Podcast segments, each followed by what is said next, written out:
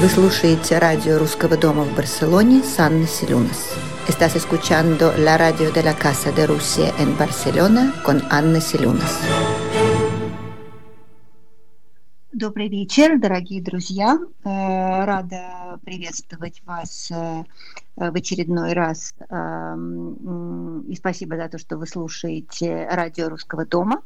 У нас сегодня в гостях э, замечательный, как всегда, но каждый по-особенному хороший персонаж Евгения Гершкович. Здравствуйте, Женя. Очень рада вас слышать. Да, взаимно. А, да, по, ну, несмотря на э, то, что было написано в анонсе, все-таки э, хочу вас представить. Э, Евгения, э, историк искусств, журналист, куратор э, выставок, в том числе выставки в знаменитой усадьбе Царицына. А, много лет работала редактором журнала «Мезонин», где вела рубрику «Никакую бы то ни было, а русская усадьба», вы, уби... вы, вы удивитесь. А материалы, а, э, которые вошли в эту рубрику, потом влились в серию путеводителей, которые Евгения сделала тоже прекрасные совершенно книги путеводители по истории усадьбы. Ну а сейчас э, в том числе, да, Женя ведет рубрику на интернете-портале да. «Москвич Мак». «Московская династия» называется эта прекрасная рубрика, где вы рассказываете о э, таких мощных и знаменитых кланах, как э, Голицыны, Бруни, Аренты, Рябушинские, да, и многие другие. Спасибо вам огромное, да, что вы... Пигарёвы. Пигарёвы, которые... Пигарёвы. Пигарева, кстати, с которой у нас был да. эфир во вторник, да, поскольку... Это, это, да да, прочитала про или услышала рекламу вашего эфира, сказала, ой, Женя, привет, и ей передавайте большие. Я сказала, ну непременно же, а как же не передать? Мы начали эту историю с династиями, она как-то мы так вместе ее, в общем, придумали на самом деле. Это история семьи, безусловно, там э, речь идет и об усадьбах тоже, в частности, конечно же, об усадьбе Муранова. Вот. Но мы сейчас, наверное, поговорим, вы расскажите, о чем мы поговорим.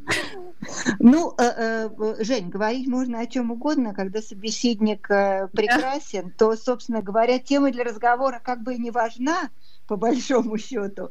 Но, тем не менее, поскольку мы уже да. заявили, что мы говорим о русской усадьбе, э, я подумала, поскольку я давно очень да. как бы, к вам под, э, подбираюсь, да, и думаю, с какой стороны, а тут как-то мои сотрудники, которые составляют такую планерку по каким-то датам, сказали, mm-hmm. что вот у нас еще как бы как, как-то это называется, Международный день семьи или что-то, я подумала, боже мой, ну э, с чего начинается семья или с чего начинается родина? Помните, как это было в картинке в моем букваре, да. наверное, у кого-то начинается родина, а вот семья это, наверное, начинается, конечно, с этого сладкого слова усадьба, потому что для меня, например, э, э, э это, ну, в, в моем детстве это слово трансформировалось в слово дача, mm-hmm. не менее сладкое, да, но на протяжении протяжении долгих-долгих э, э, лет, э, когда мне задавали вопрос учитывая то, что я 20 лет уже живу в Испании, да и пока я жила в России, в Москве, а вот что такое вот родина, понятие, и для меня было однозначно, что это дача дача и вот ведущая к ней дорога через поля, да. леса, речку и пруд. Да, вот это просто даже больше вопросов не возникало. Поэтому вот это сладкое слово «усадьба», mm-hmm. Которую вы так правильно э, выбрали себе в спутнике жизни, если так можно сказать, да, по-моему, такой очень правильный выбор да. со всех сторон. И, может быть, мы тогда уже и будем говорить про Э, э, про э, эти русские усадьбы чудесные.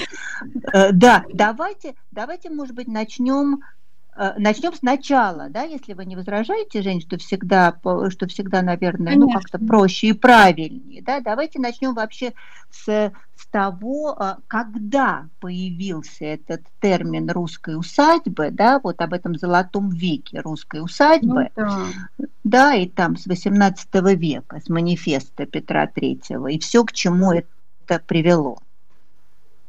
Ну, конечно, это все а, приблизительно, конечно, вот Петр Третий, э, безусловно, вотчинное родовое гнездо существовало и гораздо раньше, и при других русских императорах, но а, вот такую вот а, как бы линию провез, изданный Петром III в 1761 году, потому что именно этот документ отменил обязанность дворян нести военную службу. И многих этот э, указ э, порадовал. То есть многие поспешили уйти в отставку, отправиться в свои, вот, собственно, в эти родовые гнезда, э, отчасти захолустье, быть может, и уже предаться удовольствием этой деревенской тиши и посвятить себя именно сельскому хозяйству, в отличие от предыдущей военной службы.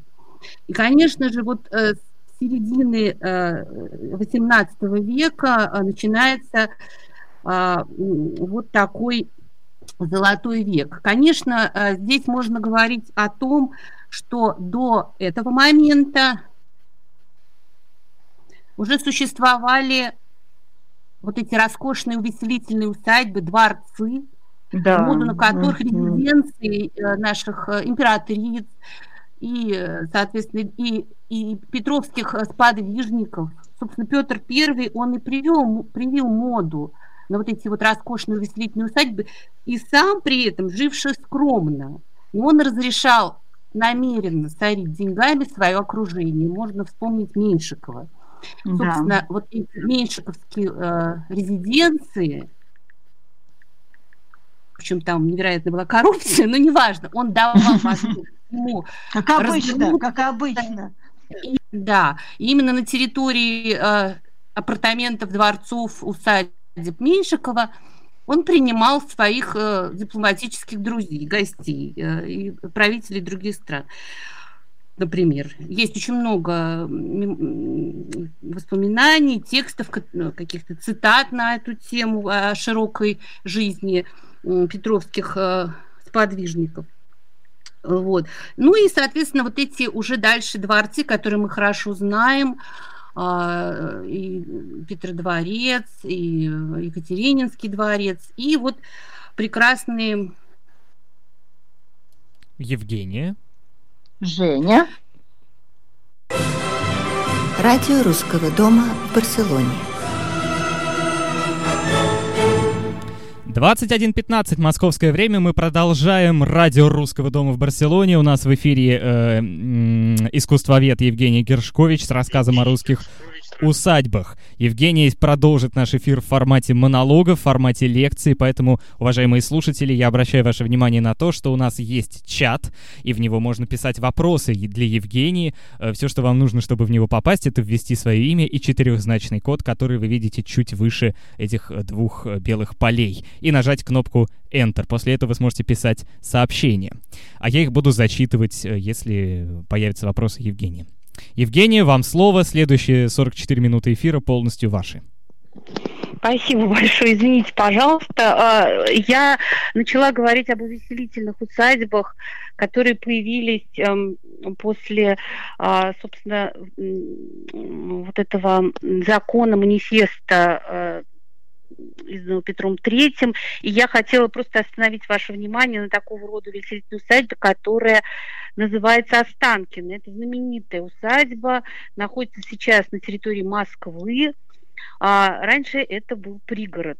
И а, это роскошная, богатая э, усадьба, которая принадлежала э, Шереметьевым, э, одним из самых богатых э, семейств э, в России, и которые могли себе позволить вот такие, такой размах и а, Собственно, есть легенда, что Шереметьев а, строил свою усадьбу а, в ожидании приема в гости своего друга детства Павла. И есть история о том, как был устроен такой сюрприз, когда крепостные стояли вдоль аллеи, ведущей к пруду, и по особенному сигналу э, э, деревья падали и давали возможность проехать царскому кортежу к дворцу, к пруду, и за прудом открывалась эта белоколонная, э, вот этот портик роскошной усадьбы Останкина. Ну, естественно, конечно, Останкина всегда а, щекочет, так сказать, э, нервы и вот этой истории с э, крепостной актрисой Прасковьей Ковалевой-Жемчуговой. А, а мы, тем не менее, помним именно, что такое русскую усадьбу, вот именно по этому особенному виду, а, чудесному виду белого, белокаменного дома, с Екатерининского Александровского времени, как писал барон Врангель, такое усадьба. Это э, темный сад, храмы любви и дружбы, карельская, мебель карельского, карельской березы или красного дерева, какие-то уединенные пруды, тенистые аллеи, э, роскошные э, регулярные парки или парки, наоборот, пейзажные, английские. То есть то, что, в общем-то, например, в своих полотнах воспевал Станислав Жуковский, Александр Бенуа, Борисов Мусатов, Василий Поленов. Вот все, что мы э, помним, вот эти э, дворцы, которые э, русские архитекторы, э, они строили эти дворцы, вдохновляясь, конечно же, архитектурой Андреа Палладио, итальянскими дворцами. А, и здесь, конечно, нельзя не вспомнить Николая Львова, нашего русского паладианца – который, в общем-то, э, сказал свое слово именно вот э, в архитектуре русской усадьбы. Э, и вообще в, в русской усадьбе чудесным образом соединилось вот это высокое искусство архитектуры, декоративного искусства, живописи и простодушный патриархальный быт. И, э, безусловно, когда мы говорим усадьба, то в этом кроется еще э, много разных смыслов. Это родовое гнездо, это вотчина родовая, это родовое имение. И это всегда история семьи. И, всегда э, история нескольких семейств, нескольких э, семейств, сменявших друг друга во владении этим поместьем. И очень всегда интересно именно следить за э, тем, как вот это дом и э, вообще земля передавалась из рук одной семьи друг, э, в другой семьи, как это все менялось, и кто как, как бы строил рисунок своей жизни, как они вообще а, проводили время вот именно на а, вот в этой вот идиллии природной. И здесь, конечно, а, можно а, говорить о том, как время в усадьбе, конечно же, отличалось от городского.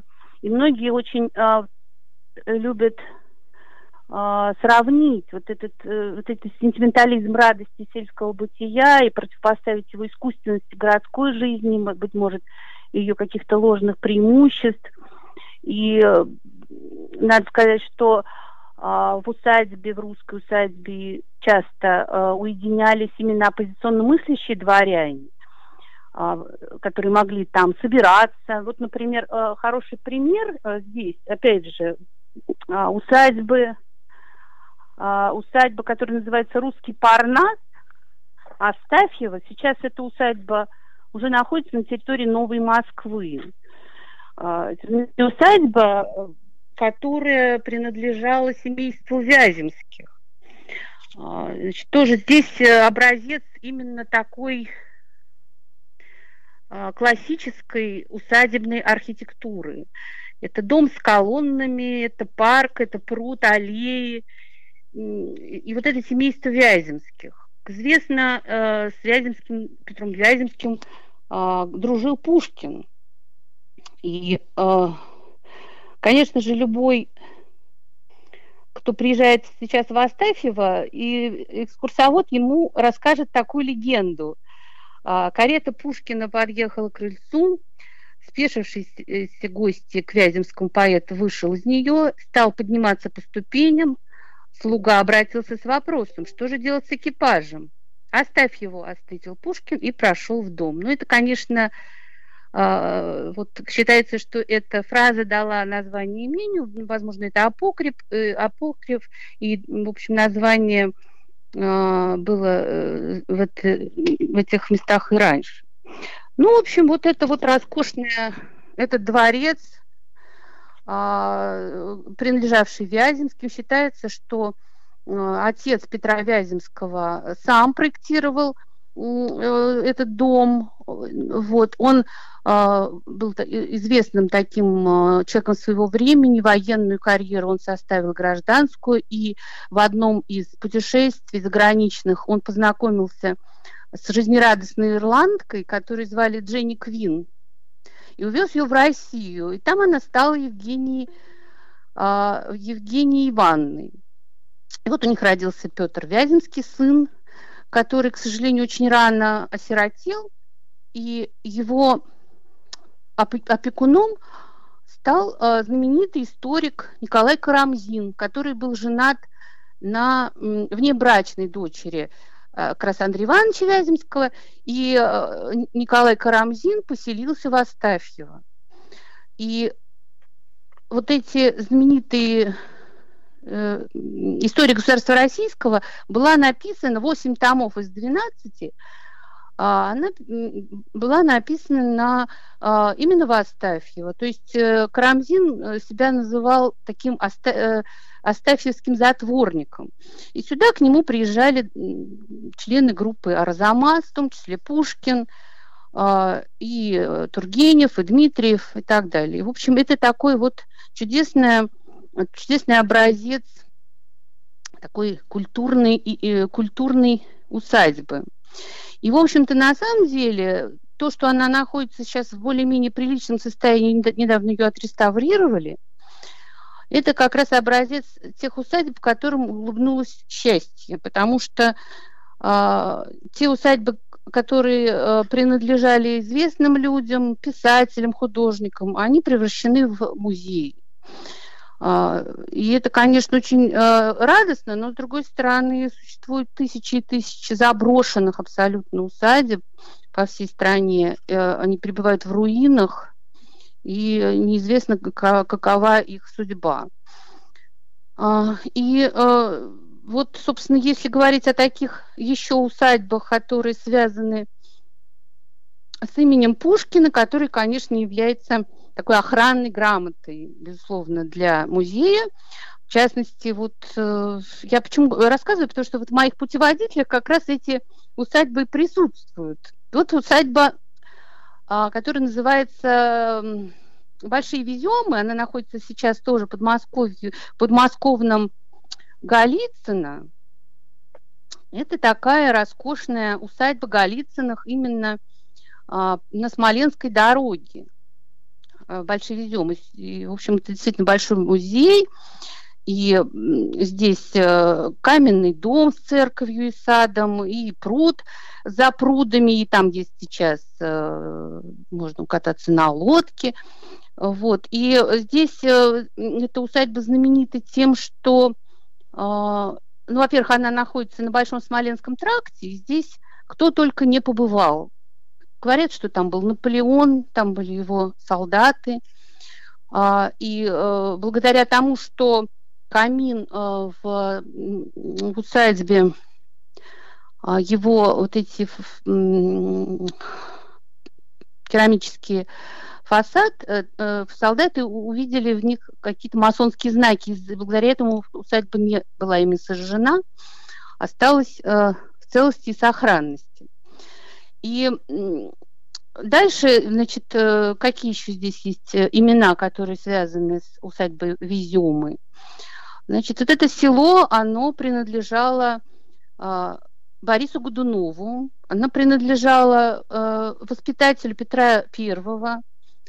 И, собственно, вот этот Борис Алексеевич Голицын, это вот воспитатель Петра Первого, и он э, и как бы стал, и его потомки стали владельцами этого имения, и они продолжали быть владельцами до 1917 года. И здесь мы можем отметить, кроме вот этого дворца, тоже с колоннами, тоже с выходом в сад, с флигелями, в духе французского классицизма с бельведером, с тремя лучевыми просеками, такими аллеями, ведущими в сад. И э, здесь стоит уникальная, во-первых, храм времен Бориса Годунова и уникальная звонница двух, э, которых, в общем-то, в Подмосковье больше таких и нет. Она до сих пор сохранена, и это очень интересный такой, в общем, памятник э, времен Бориса Годунова. А, и это имение, оно находилось в непосредственной близости от еще одного имения, напрямую связанной с Пушкиным, с имением Захарова. Это сейчас неподалеку от Звенигорода, если, в общем, говорить о его местоположении. Это вот такое а, рядом, ну, в общем, оно, конечно, отличалось от э, э, роскошного дворцово-паркового ансамбля «Везем», это более скромная э, усадьба, которая была куплена бабушкой, э, бабушкой Пушкина Марьей Алексеевной Ганнибал. Такое подмосковное имение. Она купила его в 1804 году. А, значит, был пос... на, на этой территории был деревянный дом двухэтажный. И э, шесть сезонов, шесть сезонов семья Пушкиных прожила, провела а, в Захарово. А, значит, а, до того момента, пока Пушкин не поступил в лицей. Тогда имение было продано. И э, очень интересно, что многие литературоведы любят говорить о том, что деревья Захарова э, сохранили какие-то э, надписи, которые Пушкин маленький оставлял, там, не знаю, ножиков на стволах деревьев. Но в любом случае здесь, э, кроме а, значит, пребывания с, э, с бабушкой, здесь была с ним еще его любимая няня Ирина Родионовна Яковлева, а, которая, э, удивительно, что здесь осталось, осталось жить после того, как они покинули Захарова, она осталась жить ее дочь Мария, которая вышла замуж за, за местного крестьянина Никитина. А, и до сих пор Э, в Захарово и в окрестных деревнях живут потомки пушкинской няни знаменитой, вот, собственно, потомки этой Марии. Еще есть воспоминания о том, что Пушкин э, не забыл свое подмосковное вот это детство, где он правил, в общем, достаточно счастливом состоянии с бабушкой. И он решил вернуться, его потянуло в места детства в 1830 году, в июле, накануне женитьбы. И он и остались воспоминания этой, собственно, Марии Никитиной, которая его приняла. Он быстро, быстро в, подъехал к Захарову не по большой дороге, а какими-то окольными путями, задами, она вспоминала. И, и, и она его даже успела накормить яичницей. А потом, значит, мать Пушкина, э, Надежда Осина, она как-то к этому очень скептически относилась, она потом писала письме своей дочери Ольги, что вообрази, он совершил летом сентиментальное путешествие в Захарова. Отправился туда один, лишь бы видеть место, где провел несколько годов своей, своего детства. А, ну, в общем, вот это а, имение Захарова сейчас тоже является филиалом музея Веземского. А, его восстановили, дом, к сожалению, сгорел, и к 200-летию Пушкина в 1999 году дом был восстановлен. Там значит, поставлено несколько таких забавных памятников, на мой взгляд. Маленький Пушкин в два человеческих роста сидит на камне, и э, памятник Марии Алексеевны Ганнибала и Александра Пушкина тоже находится рядом с домом. А, и, э, естественно, вот в Пушкинский день, 6 июня, в Захарово всегда проходит большой пушкинский праздник. Там есть огромная поляна, и там всегда проходят вот эти праздники. Естественно, праздники проходят и э, в Веземах.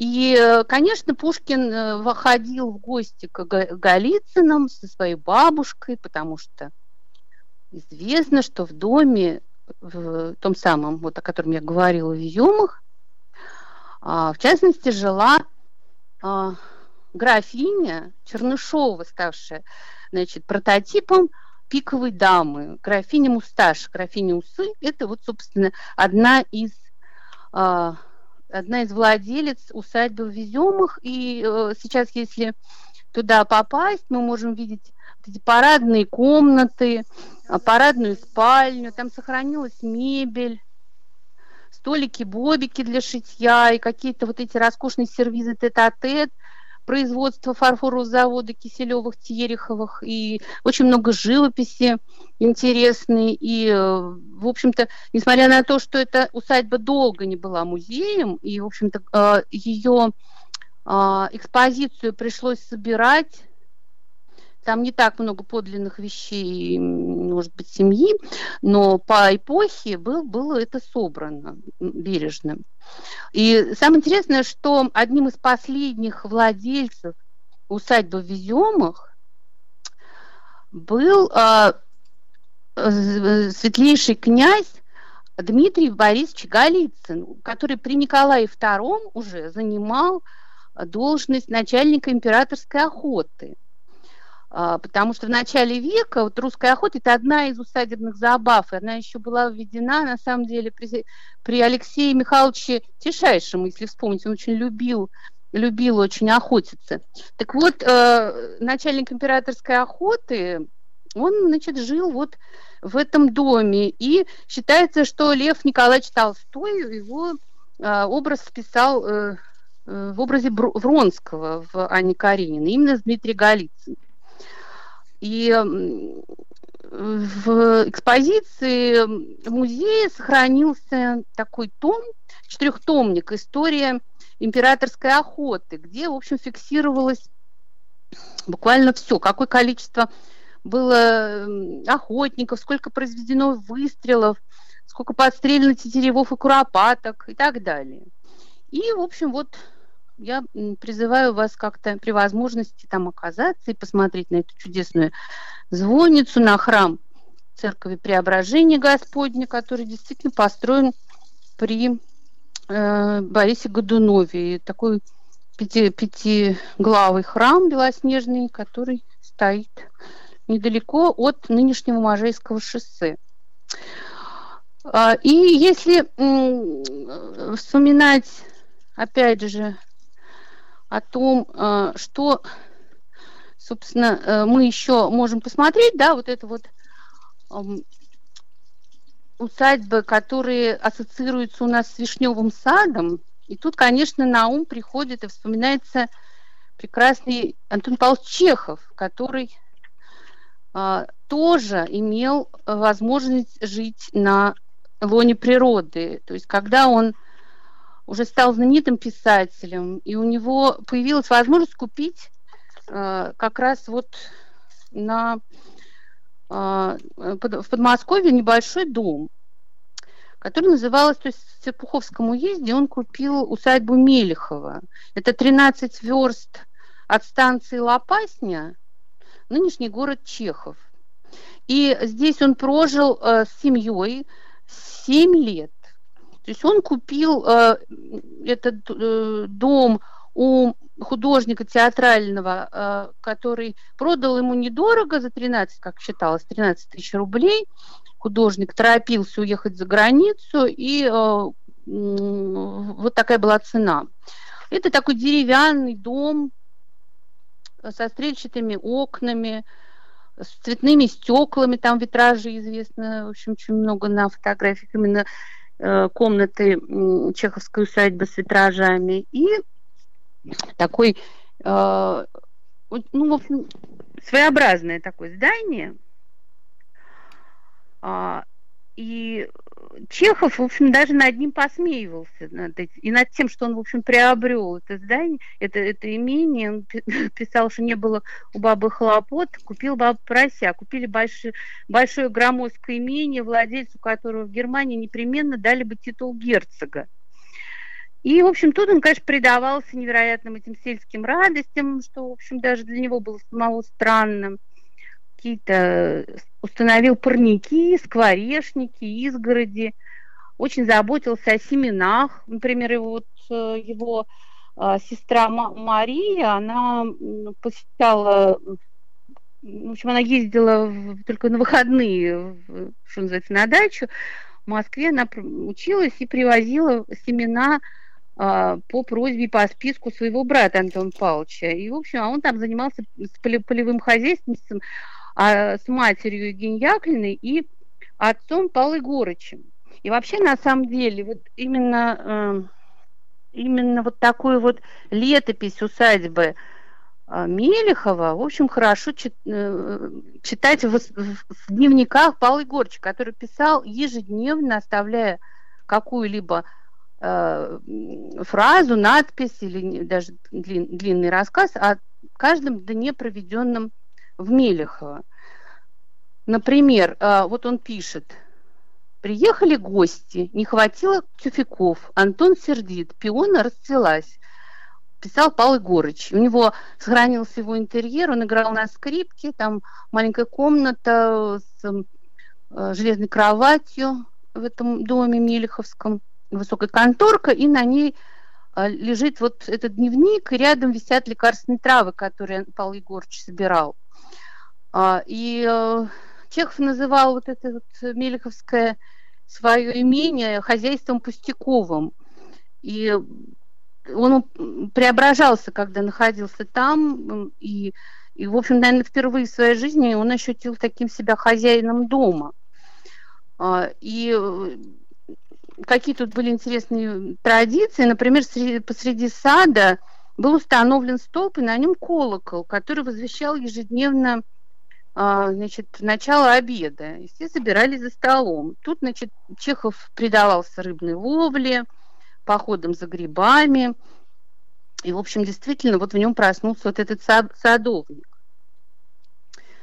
А, и, но одновременно там можно даже сейчас, например, в, рядом с домом можно видеть маленькую амбулаторию, которую устроили не так давно, как бы таким маленьким филиалом музея Мелехова потому что понятно, что э, Чехов не оставлял э, свои занятия медициной, он был земским врачом, и э, в частности, вот как раз когда он находился, жил в Мелехово, там был, была эпидемия холеры, и он работал бесплатно, лечил, лечил местное население, и он даже есть вот, например, воспоминания как а, значит, э, он лечил местных крестьян, и бывало, семейство собиралось к утреннему чаю, а Чехов только возвращался от больного, которому его вызвали ночью. И торопливо выпив, уходил работать. Иногда в ужасную погоду он вдруг одевался и направлялся к двери, и, несмотря на тревожные восклицания матери Евгении Яковлевны, «Антоша, куда ты? Подожди, пока утихнет». Он отвечал и на ходу, «Дизентерия не будет ждать, мамаша». И уезжал к пациенту. А в своих письме он, в своих письмах он писал, что э, не, прошу не считать меня литератором, пока э, идет холера. И когда я начну писать, значит, вы будете знать, что холера закончилась. Я принялся за писание. И, конечно, здесь очень много приезжало к нему гостей, тем не менее, он, хоть он как бы считается, что он сбежал из Москвы от гостей, ну, в общем, здесь вот было такое прекрасное житие. И когда а, в 1900, 1898 э, году неожиданно умер отец Чехова Павел Егорович, он написал, что выскочила главная шестерня из мелеховского механизма, и мне кажется, что для матери и сестры жизнь э, в Мелехова утеряла теперь всякую прелесть. И, мне, и что мне придется устраивать для них? Новое гнездо. Действительно, Мелехова было продано, Чехов был уже болен э, чехоткой, и э, он уезжает в Крым. А, но а, еще я хочу просто обратить ваше внимание на то, что рядом с домом известный флигель, а, который был построен а, спроектирован для Чехова его другом Шехтелем. Вот это э, место паломничества, наверное, всех театральных деятелей мира, там, где он писал «Чайку». Вот. Ну и вообще в имении Мелехова, конечно, народная тропа не зарастает. Музей очень посещаем. Вот. Но рядом с музеем, собственно, неподалеку от э, Лопасни, нынешнего Чехова, я советовала бы обратить внимание еще на такую усадьбу, которая называется Лопасня-Зачатьевская. Она очень мало кому-то известна, но музей набирает обороты, э, тоже на набирает экспозицию, какие-то экспонаты прибавляются. Э, это такое имение, где э, переплелась история четырех дворянских фамилий, четырех дворянских родов – Васильчиковых, Ланских, Гончаровых и Пушкиных. Тоже, значит, вот э, так или иначе, это место связано с Пушкиным.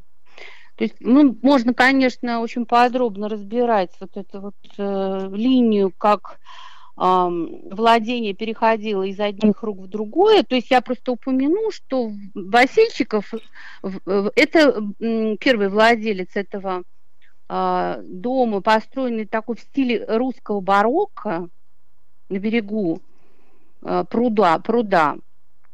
А, и значит, Васильчиков был одним из фаворитов Екатерины II вот. И его потом, у него не было у него прямых, не было у него детей, и его брат стал следующим владельцем этого имения. И дальше, значит, в списке владельцев появляются э, Гончаровы, в частности, в частности, брат Натальи Гончаровой, и дальше здесь появляется фамилия Ланский, то есть это фамилия ее второго мужа. Натальи Гончаровой. И, соответственно, все дети Пушкина так или иначе воспитывались и росли вот как раз в Лопасне Зачатевской, что интересно. И здесь же э, жила э, знаменитая дочь Пушкина Мария Гартунг, которая, э, собственно, как тоже считается, что Толстой э, выбрал ее прототипом для Анны Карениной. И вот этот вот э, ее образ такого узкого, тонкого лица Марии Гартун, которая э, ну, ее судьба сложилась, конечно, не очень благополучно, как известно. В общем, она была замужем, и муж покончил с собой. И она стала воспитывать своих внуков и жила как раз в долгое время, она жила как раз в усадьбе Лопасти. И очевидцы вспоминают, как уже в 70-летнем возрасте эта женщина, которая все еще сохраняла прекрасную форму, она плавала вот в большом каскадном пруду усадебного парка и даже переплывала его целиком.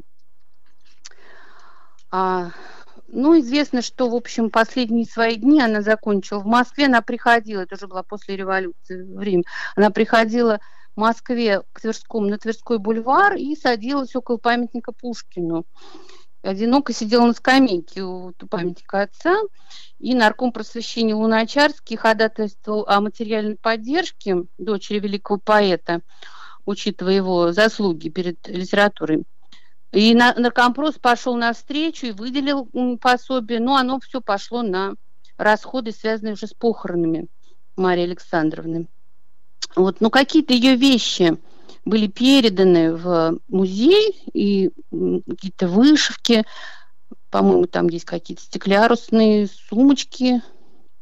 В общем, это все можно посмотреть в усадьбе а, Зачатевская Лопасня. И тут я, конечно, хочу сказать несколько слов о какой-то вот э, малоизвестной тоже усадьбе. Тоже она находится на той же а, наверное, трассе, то есть это Тульская область, это дальше от, э, конечно, Мелехова, это усадьба Дворянинова, это моя любимая усадьба, потому что она тоже малоизвестна, и благодаря тому, что, конечно, здесь жил э, такой знаменитый, э, к сожалению, в очень узких кругах, э, человек, который назывался Андрей Тимофеевич Болотов. Андрей Тимофеевич Болотов – это личность абсолютно по масштабу сопоставимая с такими фигурами, как Ломоносов или Новиков, и, или Новиков, лучше говорить. Вообще это такой русский Жан-Жак Руссо, очень незаслуженно забытый. И, и вот именно этот персонаж, почему-то вот я начинала сегодня говорить о том, как не все, возможно, порадовались этому манифесту Петра Третьего, но особенно этому манифесту порадовался Андрей Тимофеевич Болтов, потому что он долго служил в армии, а, у него было много возможностей а, а, сильно подняться при после переворота, связанного с восхождением Екатерины II, но он э, добровольно от всего отказался – и удалился вот в свое имение на берегу реки Скнига э, и стал заниматься обустройством своего, своего вот этого родового гнезда. Он занимался наукой, он сажал и выводил новые сорта яблок. И о нем говорят, что он привез в Россию именно способ выращивания картофеля. И вообще он такой вот ролевая модель нынешних фермеров, Андрей Тимофеевич Болотов. А, и он э, там устраивал специальные, э, специальные а, пруды для разведения рыбы. И поскольку он был не очень богатым, но он продавал яблоки. И продавал он их, а, как сказать, не знаю, ну, продавал он их пока, тогда, когда они еще не, не, не заплодоносили. То есть они продавали, продавались, и приезжали клиенты, и все это собирали в мешки. То есть таким образом он существовал. Это его была Э, такой вот его способ выживания. Но при этом он занимался книгами, он издавал, а, писал а, в журнале «Труды вольного экономического общества». У него очень много изобретений. И вообще он был знаменит еще тем, что он был такой а, автодидакт, и при этом он невероятно был таким всеядным. Он еще был ландшафтным архитектором, и э, сохранилось эм, к сожалению, только в акварелях его, его проекты для усадьбы Богородицкая, где он про, проработал много лет, устраивая усадьбу внебрачному сыну Екатерины II. Это тоже Тульская область, город Богородицк, усадьба Богородицкая. И здесь вот Андрей Тимофеевич при, применил свой талант как ландшафтный э, художник, ландшафтный архитектор, и его акварели, которые он в которых он зафиксировал свои вот эти труды, он, они находятся сейчас в историческом музее. А, если говорить о том, что еще рядом с, э, например, Дворянинова, это, конечно же, усадьба Поленова. Поленова, знаменитая усадьба, находится в Тульской области, в Заокском районе. Вот уж это точно образец такой вот к завтрашнему празднику Дому семьи, э, Дню семьи потому что э, мало того, что этот дом э, Василий Дмитриевич Поленов построил для своей, своей семьи, и, и семья до сих пор там живет, и до сих пор музеем руководят потомки э, нашего великого художника Поленова, э, выставка которая недавно была в Третьяковской галерее. И, собственно, как он купил это, этот дом? А, все его детство, конечно, прошло в имениях его родители жили, ей каждое лето ездили в свое имение Волонецкую губернию на русский север. И, в общем, он, э, конечно, впитал эту усадебную традицию, безусловно, образ жизни. И он хотел э, для своей разрастающейся семьи, конечно, приобрести такой кусок земли и построить на нем тоже дом. А, и вот как-то э, э, плыли по Оке, он плыл по Оке вместе со своим другом Константином Коровиным. Они плыли э, от Калуги до Тарусы, и это было в 1889 году, и с левого берега кораблика они увидели такие, такой э, соломенной кровли белую маковку церкви над старинным кладбищем. И какой-то невероятный лиризм и пейзаж, пейзажи, высокий берег поразили художника Поленова. И он, конечно, вышел на берег и нашел кусок землицы у захудалой помещицы Саблуковой и купил его.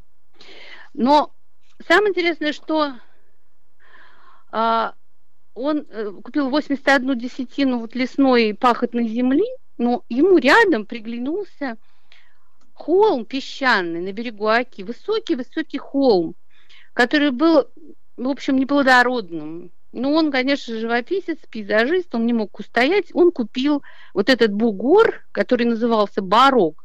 Он купил у крестьян, выкупив э, у них, собственно, выменял э, за две десятины э, пахотной земли, которую он уже приобрел у помещицы Соблуковой.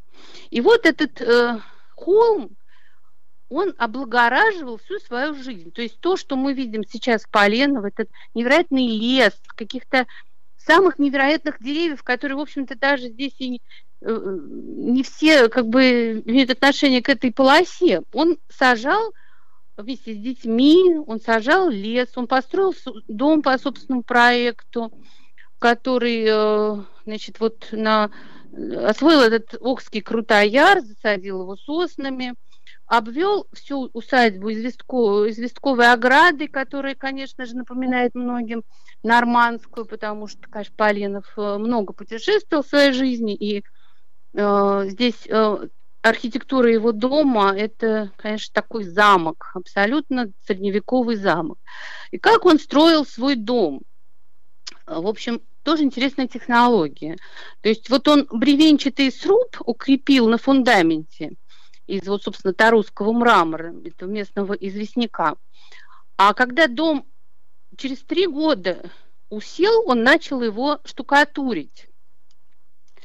И, э, и вот, собственно, то, что мы сейчас видим белую штукатурку, это вот, э, это вот э, декорация деревянного бревенчатого сруба.